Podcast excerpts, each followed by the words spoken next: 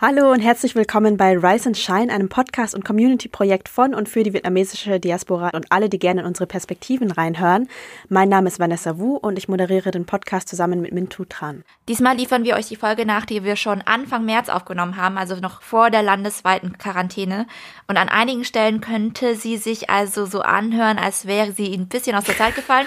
Aber also, ich weiß nicht, ob es euch auffällt, aber vielleicht fällt es euch auf, warum erwähnen die Quarantäne nicht und Corona nicht. Ähm, deswegen, weil es damals noch nicht so ein Thema war. Auf jeden Fall, wir wollen sie euch nicht vorenthalten, denn es ist eine Interviewfolge mit der wunderbaren Hamburger Comedian Maimi. Bevor wir starten, haben wir aber noch ein paar kleine Ankündigungen. Wir veröffentlichen ja gerade jeden Sonntag eine geleitete Meditation mit der Psychologin Mai Hürn. Insgesamt sind es fünf und wir freuen uns sehr, dass nach der letzten Meditation nächsten Sonntag eine neue Sonntagsreihe starten wird. Ab dem 26. April nämlich wird es auf unserem Instagram-Kanal jeden Sonntag eine Yoga-Session geben. Die Idee kam von der Yoga-Lehrerin Lina Tran, die gerne ein paar Übungen mit der Community teilen wollte.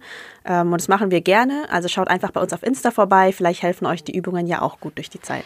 Und für alle Eltern da draußen haben wir noch eine besondere Überraschung. Wir haben den deutsch-vietnamesischen Kinderbuchverlag Horami bei einer kleinen Vorlesesendung unterstützt. Auf der Seite horami.de gibt es regelmäßig Kindergeschichten auf Vietnamesisch. Und dann auch noch eine generelle Empfehlung für vietnamesische Menschen, die nicht so gut Deutsch verstehen. Es gibt jetzt die Seite hi äh, zuhausebleiben.de. Da gibt es auf jeden Fall Infos rund um Corona auf Vietnamesisch. Auch Tipps für Selbstständige sind da dabei. Hi, äh, ja, einfach googeln. Wir verlinken sie auch nochmal in unseren Show Notes. Bald kommt auch noch ein Online-Shop dazu. Da bieten ehemalige vietnamesische Vertragsarbeiterinnen selbstgenähte Masken an. Jetzt aber erstmal viel Spaß mit der Folge mit Maimi. Guten Tag, guten Tag, Deutschland. It's got rice, bitch, got rice. Nach den bislang brutalsten ausländerfeindlichen Krawallen vergangene Nacht in Rostock.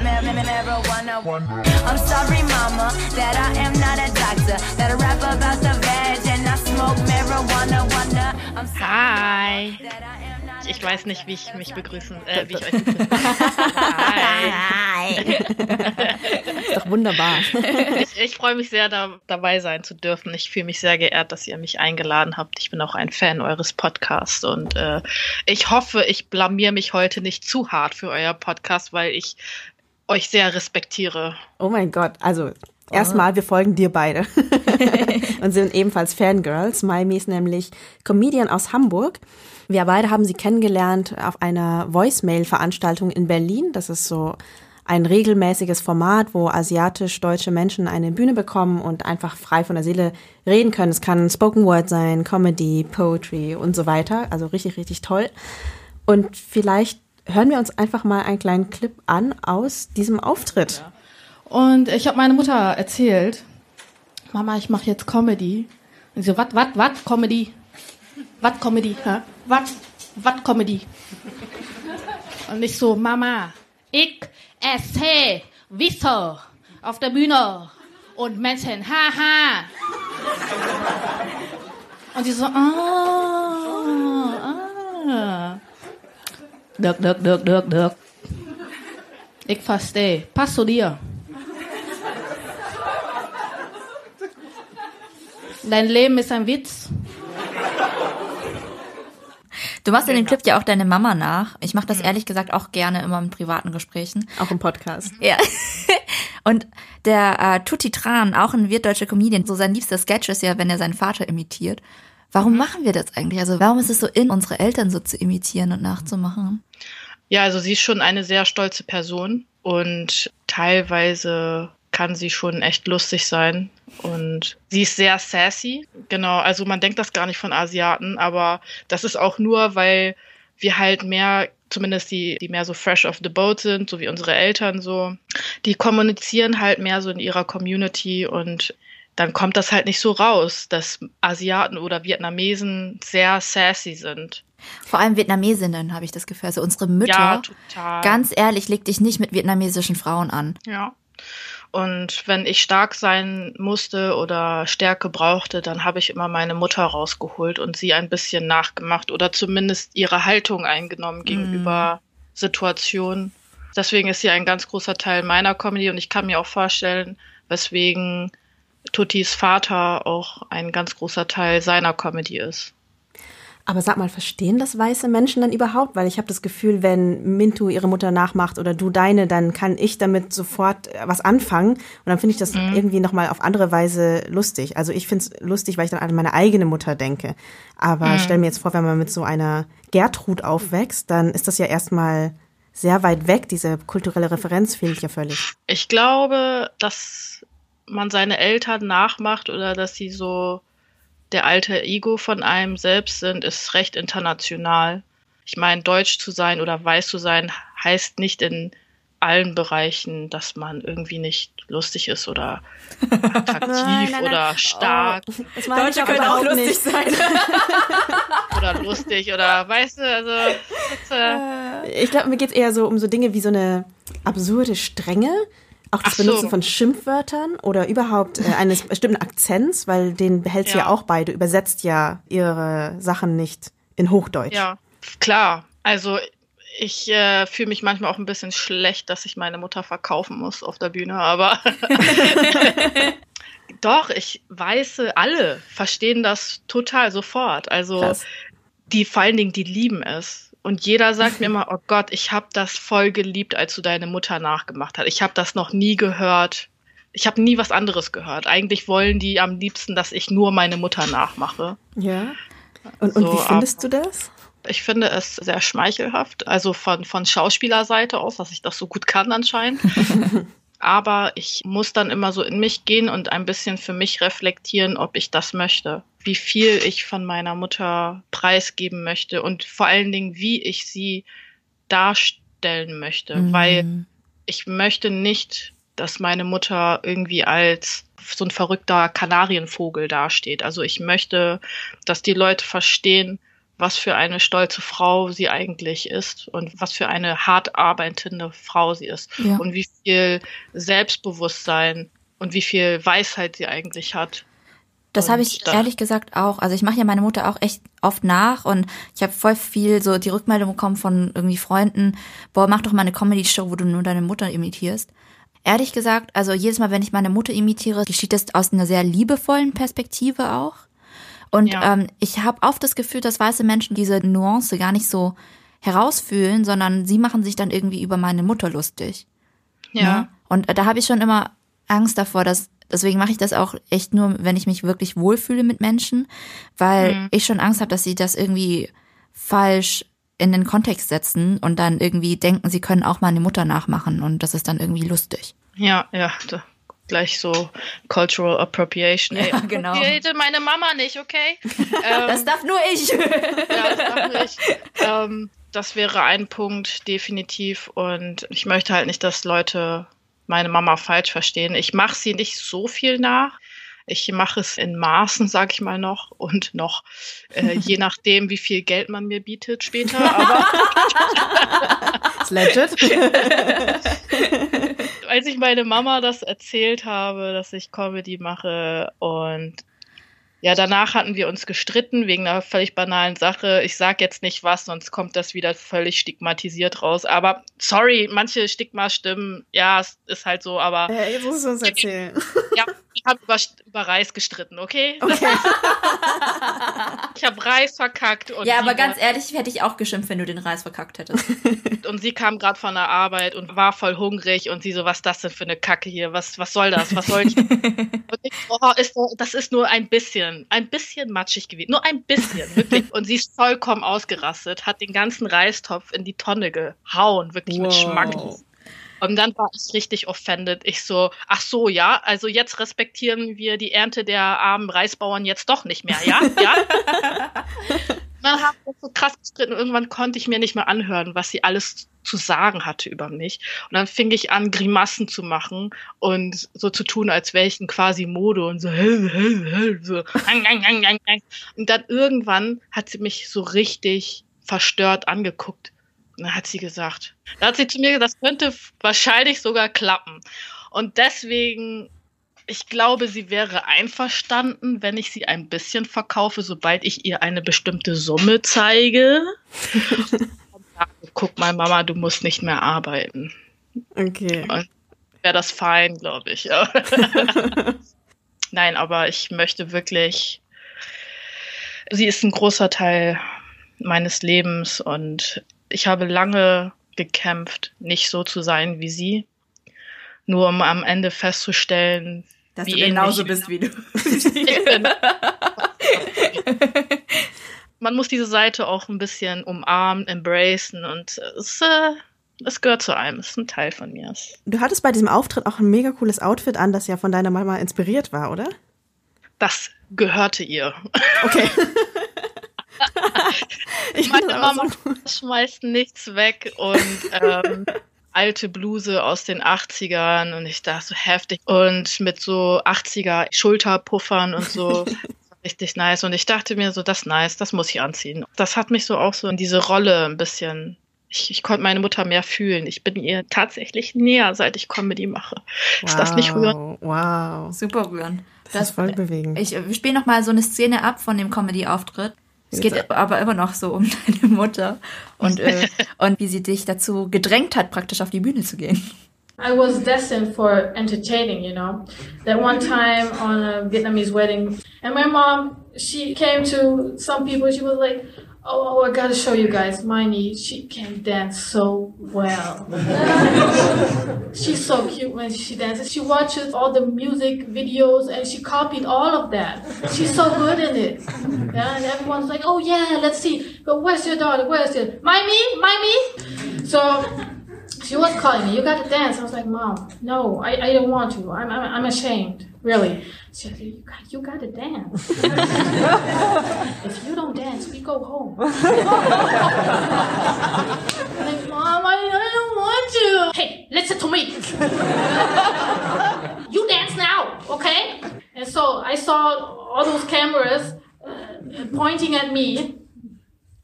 And I saw my mom with this death look in her eyes, like, you, you fucking dance now. you fucking dance now. So I started to like, oh no, I don't want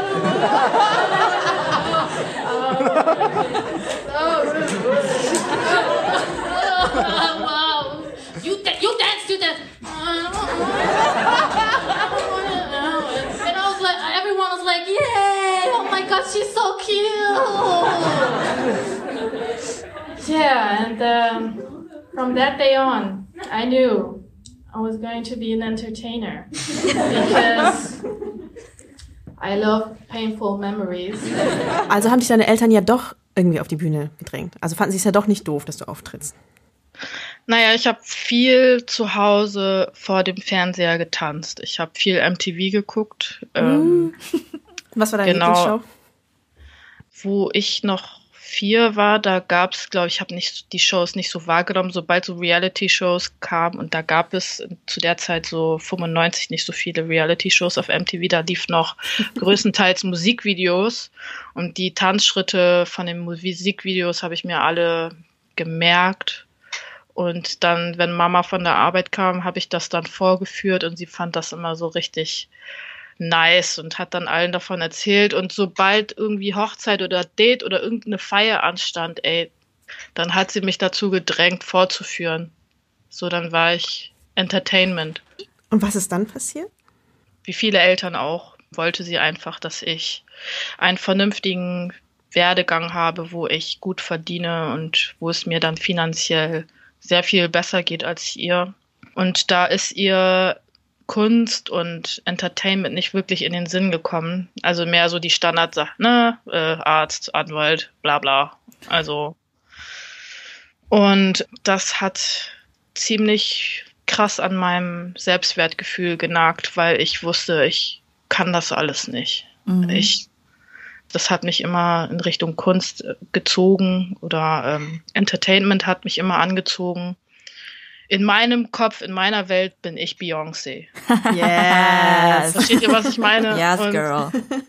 Versteht ihr, was ich meine? Und Beyoncé sitzt nicht im Büro und hat irgendwie Anzug an oder okay, das tut sie wahrscheinlich auch, weil sie voll krasser Business-Mensch ist, aber deswegen litt meine ersten Jahre meiner 20er krass daran, also zu wissen, was ich will. Jetzt machst du ja Comedy. Wie bist du eigentlich also dazu gekommen? Hast du irgendwie deutsche Comedians als Vorbilder gehabt oder warum diese Form, weil ich fand deutsche Comedians immer richtig schrecklich, ehrlich gesagt. Ja, ich ehrlich gesagt auch. Also Kabarett kannte ich nicht, weil das irgendwie zu hoch war für mich. Also ich finde manche Kab Ja. äh, KabarettmacherInnen finde ich ganz cool, aber wenn ich mich halt da zurückerinnere an die Comedy, die auf irgendwie RTL lief, als ich klein war, das war dann halt irgendwie Okay, Otto Walkes ist ganz lustig, aber das waren halt die Mario Barts und die ähm, dieser Typ, der diesen Rashid, dieses Brownfacing gemacht hat und Leute, Ja. Leute, die sich halt einfach schon irgendwie über Ausländer lustig gemacht haben, aber halt schon irgendwie mit dem rassifizierten Blick halt voll drauf. Ja. Voll. Ich habe, als ich klein war, schon immer gerne Stand-up-Shows geguckt. Die Dave Chappelle Show war ein ganz heftig wichtiger Teil ähm, für mich. Sobald irgendwie im Fernsehen irgendwas mit Stand-up lief, habe ich reingeschaltet. Alles andere hat mich nicht so viel interessiert und irgendwie habe ich da nicht so viel Aufmerksamkeit drauf gegeben, was ich mir eigentlich da reinziehe, weißt du, warum ich das eigentlich mache. Otto Walkes, definitiv, den fand ich immer schon richtig gut. Klar, ähm, diese ganzen RTL-Shows habe ich auch gesehen. Die waren halt nur lustig für eine Zeit. Also wenn man älter wird, dann denkt man auch, das ist alles okay. Geht's auch ein bisschen smarter, denkt man sich so. Aber gut, ich will jetzt nicht gegen andere Comedy-Kollegen haten. Das ist ähm, halt ihr Hustle und wie das so ist, ich war halt immer schon am Entertainen auf Partys. Wenn ich mich mit Freunden unterhalten habe, habe ich immer auch in ernsten Situationen versucht, sage ich mal, das Licht am Ende des Tunnels zu sehen. Und das war für mich immer Humor. Und auf die Bühne zu gehen, ist erst vor zwei Jahren mir so richtig bewusst geworden, dass das eigentlich mal notwendig ist. Also hat ein bisschen gedauert. Davon würde ich sagen, erzählst du uns gleich noch nach unserer Pausenrubrik. Wir sind wieder bei der Hälfte der Zeit und äh, machen in der Mitte immer die Frage an Asiaten. Unsere Frage an Asiaten, die kommt heute von Dong Huang, glaube ich, ist das. Auf Twitter hat er uns das geschickt und er fragt, was denkt ihr, sind die Unterschiede zwischen AsiatInnen in den USA und in Deutschland? Und warum ist die amerikanisch-Asian Community vor allem auf YouTube so wichtig für junge Asians hier in Deutschland? Frage geben wir gleich an unseren Gast weiter. Hast du da irgendwie einen Bezugpunkt gehabt? Also hast du irgendwie US-Asian Content irgendwie reingezogen, bevor diese ganze Thematik hier in Deutschland überhaupt aufgekommen ist? wenig. Wenn mir einer einfällt, wäre Bobby Lee. Und den gibt es schon echt lange. Der war auch fester Bestandteil amerikanische Comedy. I think the worst thing about being Asian American in this country is when people try to guess my nationality. I hate that! I'm Korean, I'll tell you, but don't guess. I was at a party once, this blonde walks up to me and she goes, Oh my god, are you like Chinese? Are you like Chinese? So I said, No, are you like brunette? Get out of here! Stupid guesses too, like, hey man, are you Samoan? Samoans are huge. I'm small. I saw a Samoan my size once he was three years old. And white people are the worst because when they guess my nationality correctly, it's like they won a game show, you know? Hey man, are you Korean? Yes, I am. I knew it!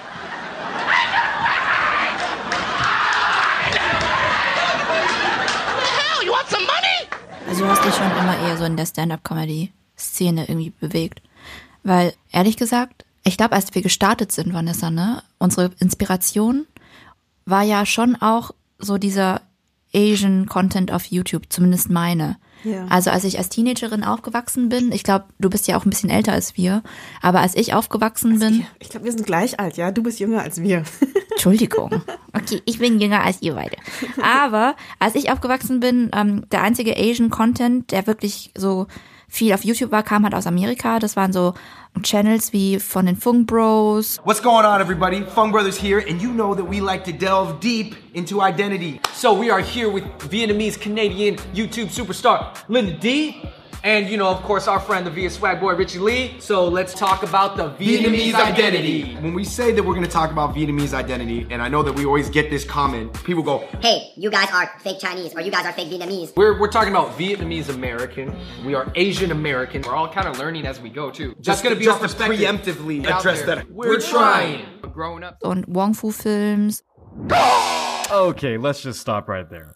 Contrary to what our channel name sounds like, no, Wong Fu is not a form of martial arts. Wong Fu is this group of awkward people here. It was started by these kids, and over the years, it's had a lot of great people help along the way. We make videos, but not like 10 second meme videos off our phone. Although that would make life a lot easier. Instead, we write, produce, direct, act, and edit short films, sketches, web series. We even made a movie. Oh, we also feature a lot of Asians. Like, a lot. But we're proud of that. Why? Well, in Hollywood and mainstream media, things haven't always been so great for Asians. For a while, Wong Fu and other Asian YouTubers were the only places to see a lot of Asian Americans being normal people. In recent years, things have improved even more. Crazy Rich Asians happened, Fresh Off the Boat happened, along with all these other movies and shows. A handful of us even started winning big awards. I will drink until next morning. Thank you. These wins are super important for our community, but we still have a long way to go. Wong Fu Films, die halt so mhm. ganz selbstverständlich Asian American Content kreiert haben und über Asian sein und verschiedene Themen aus der eigenen Bubble berichtet haben. Und das war so voll krass, weil das das erste Mal war, dass so Asian-Themen in der Diaspora, aber halt auch in unserer Generation thematisiert worden sind. Und ich habe das alles so richtig reingesogen. So, ich habe das voll aufgesogen wie so ein Schwamm. Ryan Higa. Genau, Ryan Higa, ja. Hey guys, so by now I'm sure all of you have already heard about all the drama and controversy around, you know, Steve Harvey making the jokes about Asian men. Basically, he made some jokes on his show about Asian men and how they're not attractive. And this is what it looked like. Do you like Asian men? No. Thank you. And obviously, there was a lot of drama that followed. There was two different sides of people either, you know, attacking Steve Harvey, saying he's racist for making those jokes, or people actually defending him and saying, you know, he's a comedian and Asians need to learn to just take a joke. And even though I'm Asian and I should be biased, when I really thought about it, I wasn't personally offended by what he said. But I'm not saying what he said was right. I'm just saying, for me personally, I, I don't get offended by things like that. I've been hearing it my whole life. Obviously, I can see why Asians were offended and are upset about this. And I have to admit, I was upset too, but probably for a completely different reason. I wasn't upset by the fact that he was saying Asian men are unattractive. I was upset for just two reasons. First of all, the double standard that exists when it comes to making racist jokes. Like in our society, it's almost okay to make jokes about Asians like this. I mean, could you imagine if we switched the roles and we had an Asian man playing Steve Harvey and said the things that he said, but about black people on national television? Excuse me. Do you like black men? No. Thank you. Yeah, I'm pretty sure that Asian guy's career would be over. Aber ähm, wenn wir zur Frage zurückgehen, was die Unterschiede zwischen Asiaten in den USA und in Deutschland sind, glaube ich schon, dass diese ganzen kulturellen Produkte ja auch entstehen, weil ich glaube, es erstens drüben mehr gab Ja. und ähm, dadurch, dass es einfach so viele, vor allem Boat People gab, die über ein UN Resettlement-Programm darüber gekommen sind und dann auch noch alle relativ dicht zusammen an einem Ort, glaube ich, sind viele mit einem ganz anderen Selbstverständnis von ihrer Identität aufgewachsen und konnten Mhm. aus diesem Selbstverständnis heraus, glaube ich, auch andere kulturelle Produkte schaffen. Weil bei uns ist es ja eher so, dass wir alle so ein bisschen verstreut voneinander sind und dadurch die asiatische Identität ja keine so Echokammer hatte, würde ich mal sagen. Also ich hatte nicht so viele Leute, mit denen ich so Dinge spiegeln konnte und dadurch finde ich eigentlich auch schon leicht irre, dass wir auf die Idee gekommen sind, überhaupt diesen Podcast zu machen. Ja. Und der kam ja auch nur, weil wir zu zweit waren.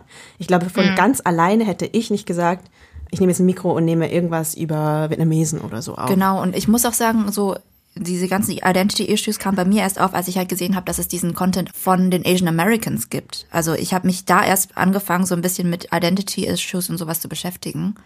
Ich würde schon sagen, dass sie so ein bisschen so mich inspiriert haben, über das Thema nachzudenken. Und das ist ja auch Grund, warum es irgendwie für mich diesen Podcast gibt.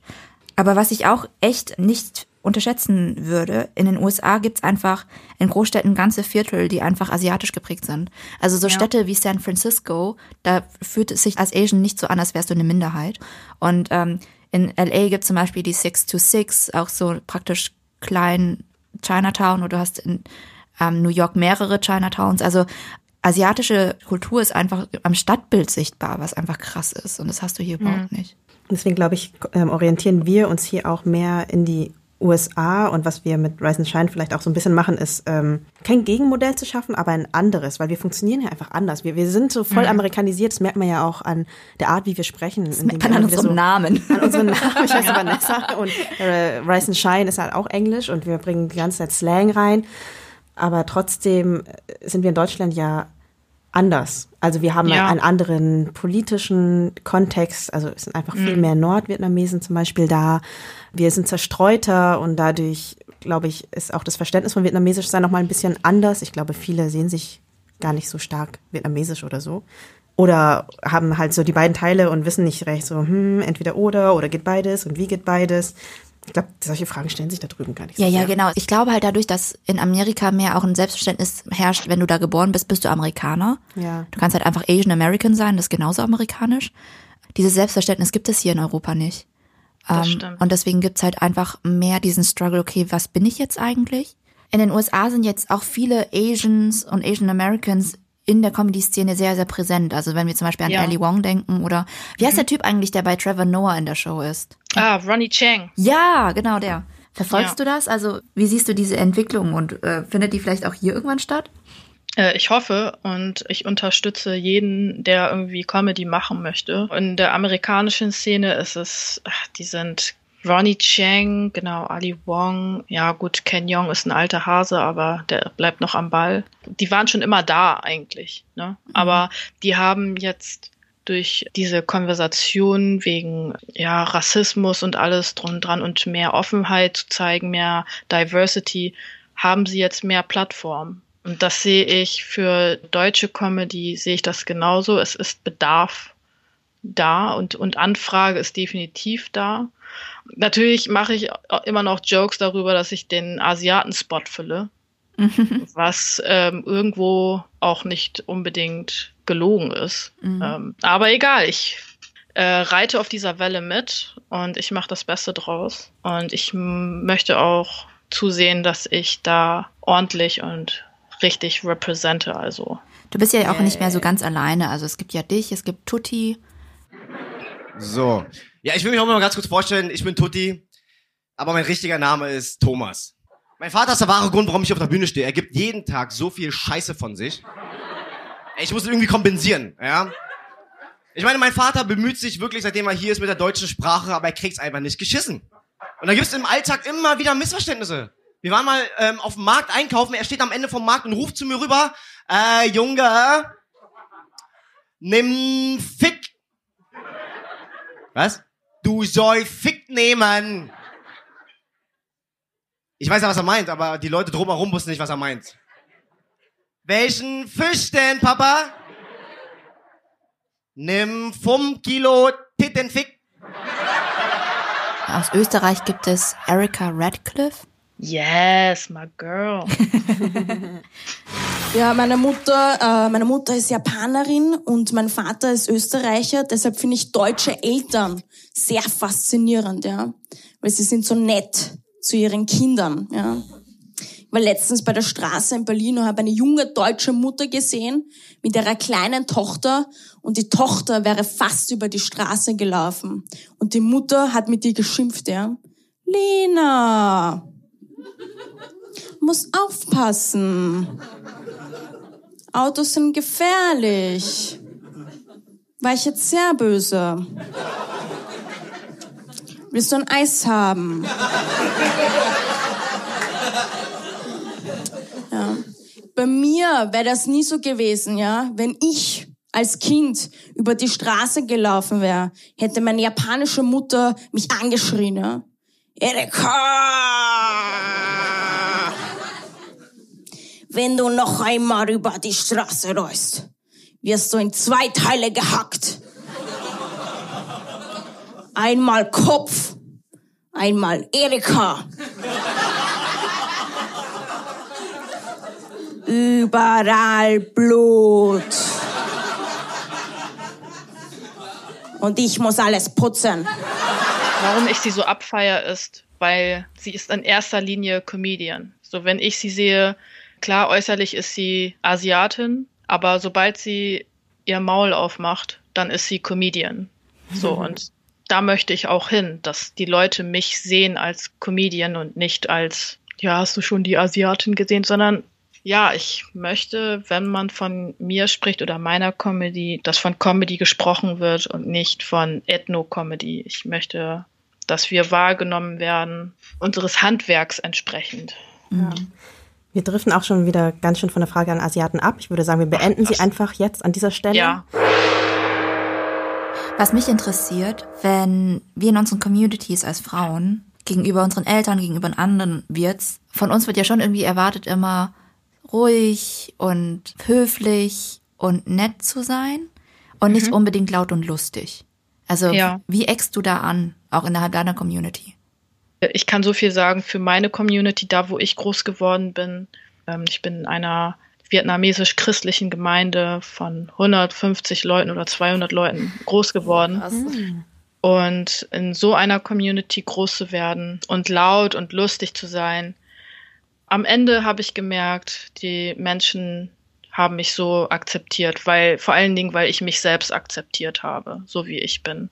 Und die Leute finden es zwar manchmal noch irgendwie eigenartig, aber es war vorher so, oh Gott, äh, ob die noch einen Mann kriegt oder oder meine Mutter auch hat es immer wieder versucht, mich zu trimmen. Und sie hat mich auch immer vor jedem Gottesdienst, hat sie erstmal geguckt, was für Outfits ich trage. Wow. Ich war nicht krass schlimm, aber halt so bestimmte Sachen, so erinner dich daran, wenn er dich etwas fragt, stell dich ordentlich vor, Saavong und Nung Guen Chung Hong, also vergiss die Pronomen nicht und hast du nicht gesehen und Und hattest du dann das Gefühl, dich verstellen zu müssen oder geht das für dich voll zusammen? ich habe mich definitiv in einigen Sachen verstellt. Hm. Vor allen Dingen, weil meine Mama alleinerziehend war und ich wollte Leuten zeigen, dass meine Mama eine gute Arbeit gemacht hat, mich zu erziehen und für mich zu sorgen und für meine Schwester. Und ich wollte, dass man ihr Respekt zeigt. Hm. Und deswegen in einigen Sachen habe ich mich so weit verstellt, dass die Leute gesehen haben, ah, okay, das Mädchen kann sich artikulieren, also es ist doch nicht so schlimm gewesen, dass sie ohne Vater aufgewachsen ist. Aber sag mal, du meintest, deine Community oder andere Vietnamesen können das jetzt akzeptieren, dass du auch mal laut und lustig bist. Geht es auch über Akzeptieren hinaus? Also kriegst du inzwischen auch Komplimente oder Lob, gutes Feedback? Ja, sie loben mich dafür, wie ehrlich ich bin. Und vor allen Dingen, wenn ich ehrlich bin, stoße ich niemanden vor dem Kopf. Ich bin immer warm dabei. Und Mhm. mittlerweile, besonders als ich Mutter geworden bin, sind mir so viele Dinge klarer geworden. Und ich finde, viele Konversationen sollte man mit einer liebevollen Haltung führen. Okay, äh, jetzt wo du es erwähnst, dass du Mutter geworden bist, ich glaube, wir spielen hier noch mal kurz einen Teil von einem Sketch von dir, wo es um deine Tochter geht. She's now in Nikita, right? And she talks Vietnamese with me. So when she started to go to the kindergarten, she couldn't talk that much German. And I recognized there were some kids mocking her.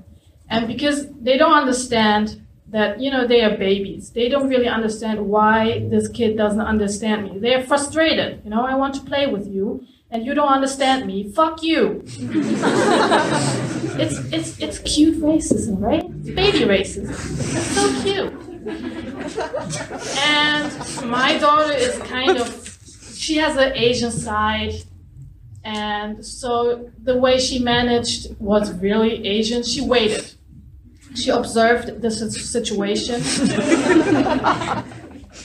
Just to wait for the moment to put his head into the sand. You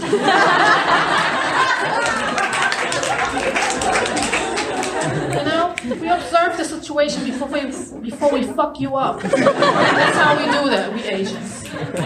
In dem Sketch geht es ja darum, dass du deine Tochter komplett auf Vietnamesisch erziehst Ja. und mit ihr sprichst. Wie funktioniert das? Weil das ist eine Frage, die ich mir ehrlich gesagt auch oft stelle. Voll viele Hörerinnen uns übrigens Ja, auch. die ganze Zeit. Wir kriegen Mails so, wir, wir wollen, dass unsere Kinder auch irgendwie Vietnamesisch sprechen und wie sollen wir das machen? Und ich so, Alter, keine Ahnung. Erstens, ich bin noch nicht so weit. Ja.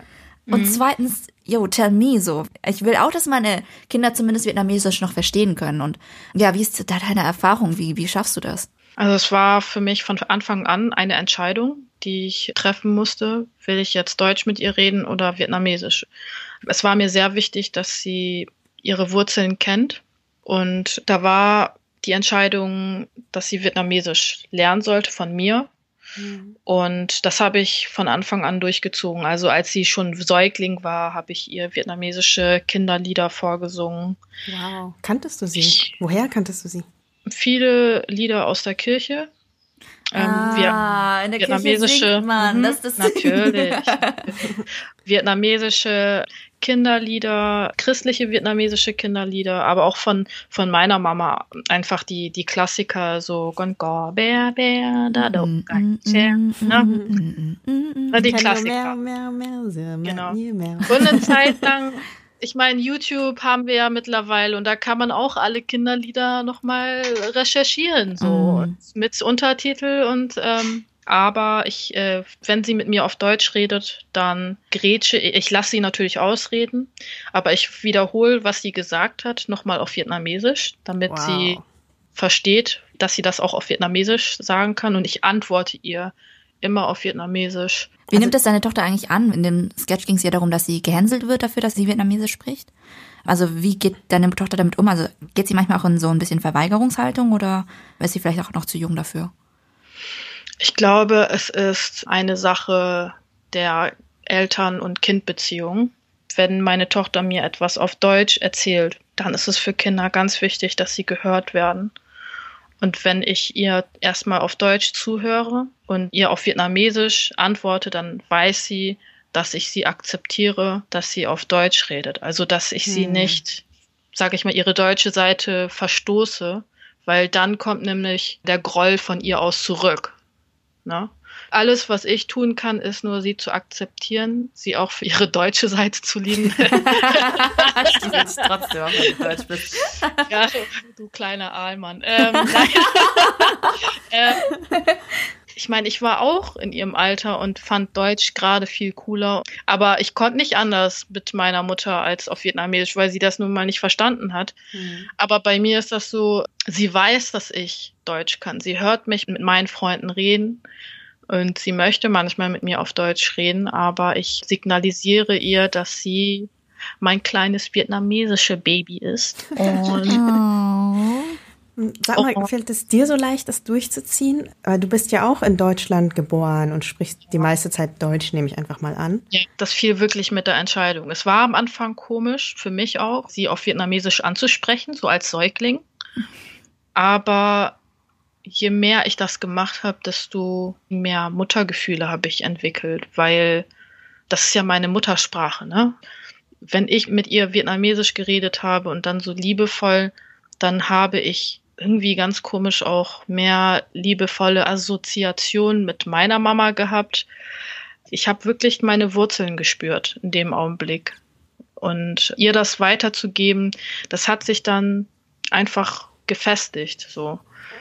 Ist deine Tochter eigentlich halbwirt oder ganz wirt? Sie ist halbwirt und die andere Hälfte besteht aus ein Viertel britisch und ein Viertel Sambia. Wow. Aber das sieht man ihr nicht so direkt an. Sie sieht sehr asiatisch aus, aber mit großen runden Augen. Das also ist, eigentlich äh, ist sie eine Blasian. Ja, sie ist äh, Blackanese, Mann. Blackanese, nice. Hallo? Ich nenne hier komplett neue Wörter. Wie krass ist das? Ja.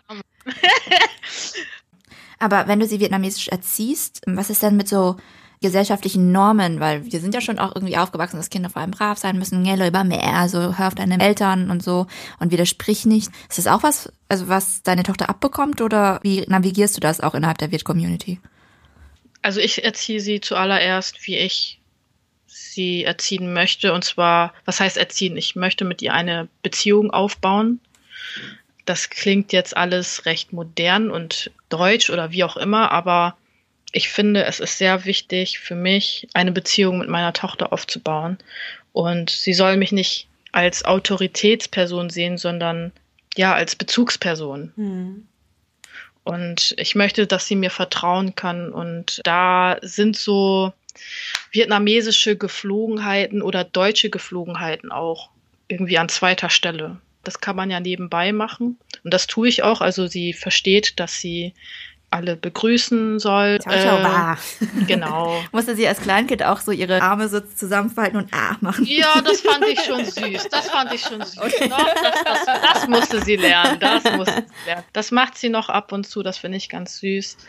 Aber ansonsten, sie soll ein Kind sein und sie soll nicht vietnamesisch oder deutsch sein. Sie ist einfach ein Kind. Und Ja. das Wichtigste ist die Beziehung zu ihr und zu mir. So alles andere ist an zweiter Stelle. Ist sie auch so lustig wie du? Oh, sie ist krass witzig. sie, sie ist nicht so witzig wie ich. Sie ist witzig wie sie. Also sie ist ganz ihr eigener Typ und das ist so witzig. Im Restaurant, ja. Ich lebe mit meiner Schwester zusammen und sie ist Zockerin, ja. Wenn mein Leagues of Legends oder wie das heißt, Spiel stirbt, LOL. Genau, sie flucht halt durch die ganze Wohnung und meine Tochter ist in einem Alter, wo sie einfach alles nachäfft, ja. Waren wir im Restaurant und meine Tochter guckt durch die Karte und sucht nach etwas, was pommesmäßig ähnlich aussieht, so. Hat sie nicht gefunden. Also was sagt sie in dem Augenblick? Mama. What the fuck, Mama? ja. Wie alt ist sie? Sie ist drei.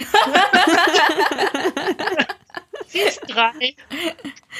Ich in dem Augenblick, weißt du, ich musste irgendwie die Situation retten. Also kam die innerliche vietnamesische Mutter in mir hoch.